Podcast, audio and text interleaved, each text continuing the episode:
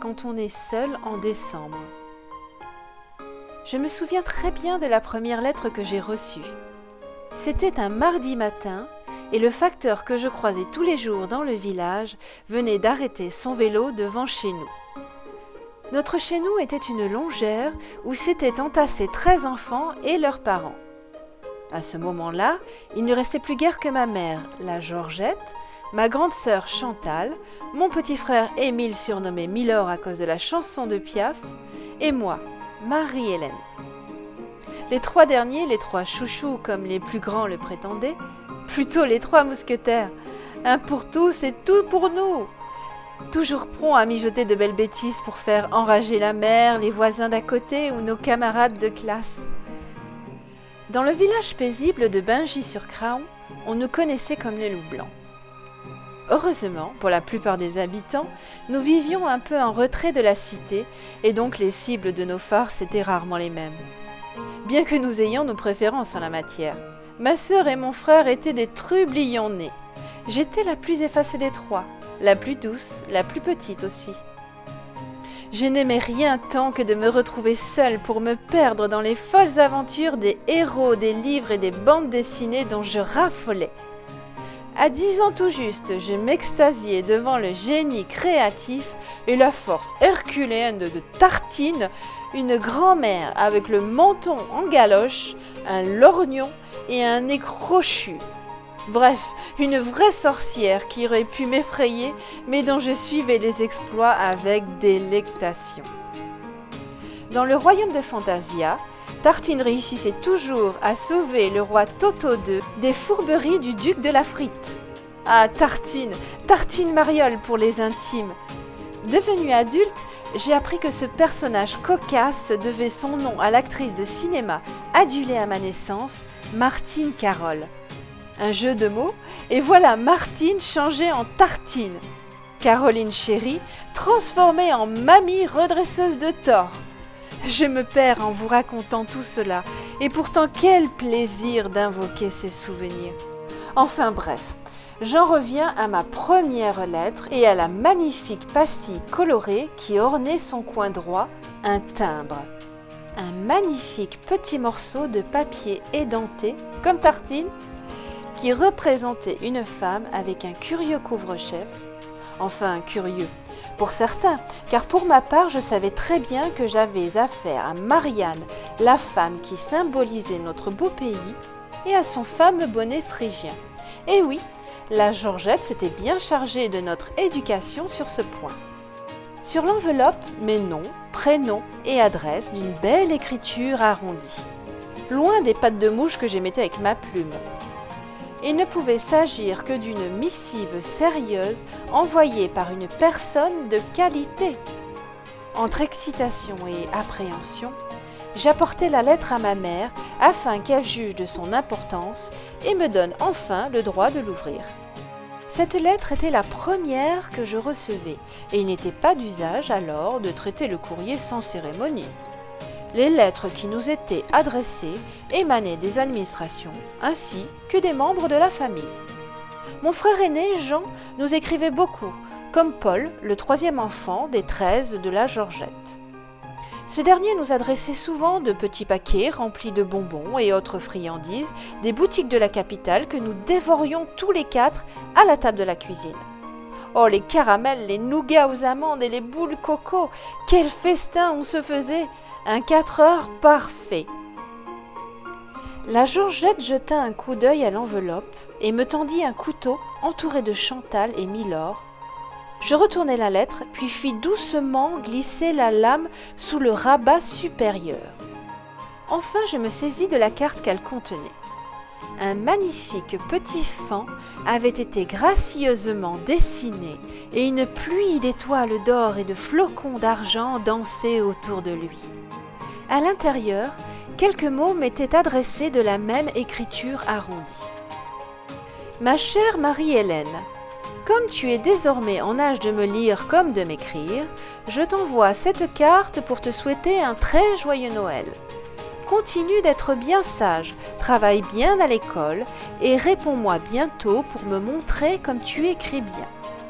Embrasse pour moi ma sœur et tes frères et sœurs. À bientôt, ta marraine Janine. Aujourd'hui, près de 60 ans plus tard, je me souviens encore parfaitement des mots de ma marraine. J'ai lu et relu cette carte des milliers de fois et je la garde précieusement dans une petite boîte en bois où je mets mes trésors.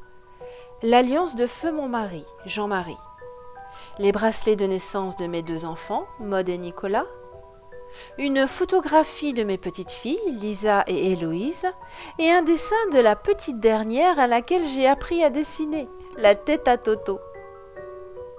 Aujourd'hui, près de 60 ans plus tard, c'est avec un plaisir non dissimulé que je choisis de belles cartes, des enveloppes colorées et que je m'installe à mon secrétaire pour envoyer mes vœux de Noël à tous ceux que j'aime.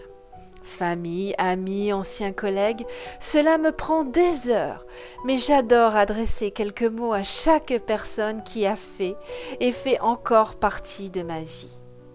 J'imagine leur visage en découvrant une belle enveloppe au milieu des factures et des publicités, en parcourant les lignes que je choisis toujours avec soin, en refermant la carte, des souvenirs heureux plein les yeux, J'imagine leur visage en découvrant une belle enveloppe au milieu des factures et des publicités, en parcourant les lignes que je choisis toujours avec soin, en refermant la carte, des souvenirs heureux plein les yeux.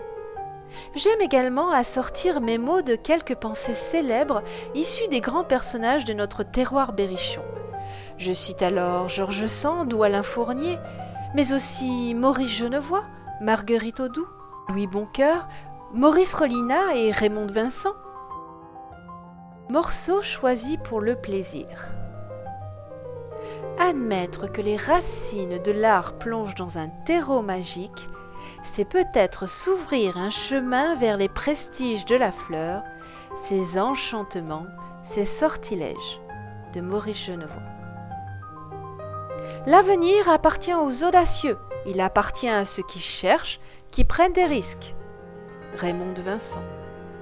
Le silence est l'âme des choses qui veulent garder leurs secrets. Il s'en va quand le jour paraît et revient dans les couchants roses. Maurice Rollina.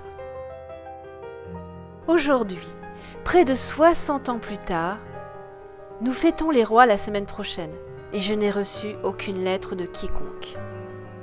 Aucune carte, aucun appel, aucun mail aucun message sur mon téléphone portable. Rien, de rien, de rien. Cela ne m'est jamais arrivé.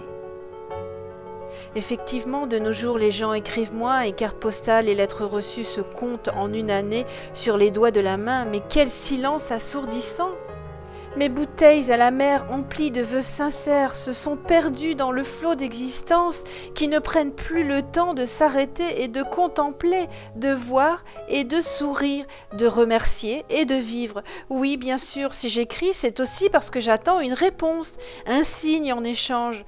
Il serait illusoire de penser que l'on ne peut donner sans jamais recevoir, que l'on ne peut aimer sans l'être en retour, au moins un peu, ce matin, le facteur est passé et il n'a laissé que catalogue du supermarché et carte de visite d'agence immobilière. Depuis le premier jour de décembre jusqu'au tout dernier, pas même un appel à Noël ou le jour du 1er janvier. On m'a oublié et je pense à cette chanson que j'aime tant, mais qui écorche cette année mon cœur. Ils vont, ils viennent, les mains vides, comment combrer de rien si le temps était plus rapide, déjà ce serait bien. Mais les larmes, elles sont à l'heure, les voici sous les cils. Il y a des mois difficiles pour le cœur. Quand on est seul en décembre. Je n'ose même pas décrocher mon téléphone pour demander des nouvelles, trouver des raisons, me rassurer. Je reste devant la cheminée. Ma gentille petite chienne est là sur les genoux et j'attends. Je regarde les téléfilms de Noël, les émissions de variété sans célébrité, les reportages sans intérêt. Et là et moi, nous endormons, ce soir encore, près du feu qui crépite. Les flammes lèchent doucement le rondin de bois, l'altèrent, le désagrègent, le réduisent en cendres et peu à peu, la clarté s'évanouit. Quand on est seul en décembre. Soudain, un souffle chaud jaillit de la cheminée et le feu se rallume en un bûcher ardent. Ella et moi nous éveillons brusquement, tandis qu'un vent impétueux s'engouffre dans la salle à manger. Les tableaux, les lampes et tous les objets vacillent et des sifflements bruissent à mes oreilles. Ella saute à terre et se jette en tous sens, semblant chasser des êtres imaginaires. Elle jappe et fait un foin de tous les diables comme si la folie s'était emparée d'elle. Je suis totalement désemparée, là, au milieu de ma propre salle à manger. Je ne sais même plus où regarder. Tout bouge, vole sans se fixer. La cheminée réchauffe mes joues et les rafales de vent composent des arabesques dans mes cheveux blancs. Puis, aussi subitement qu'elle était apparue, la bourrasque s'éclipse et le feu s'éteint. Je me dirige, bon an mal an, jusqu'à la porte de la cuisine pour atteindre l'interrupteur et mes patins se heurtent à des papiers que le vent a déplacés. La lumière se lève alors sur le spectacle le plus inattendu et le plus prodigieux que mes yeux aient jamais vu. Partout, à terre, sur les tapis, sur les meubles, sur les fauteuils, sur la table, partout, il y en a partout. De toutes les couleurs, de toutes les grandeurs, elles sont partout. Ce sont elles qui sifflaient à mes oreilles tout à l'heure. Elles, elles, les précieuses lettres des gens que j'aime, qu'un improbable phénomène météorologique a précipité dans ma salle à manger, quelques secondes avant que ne sonne la dernière heure du premier jour de janvier.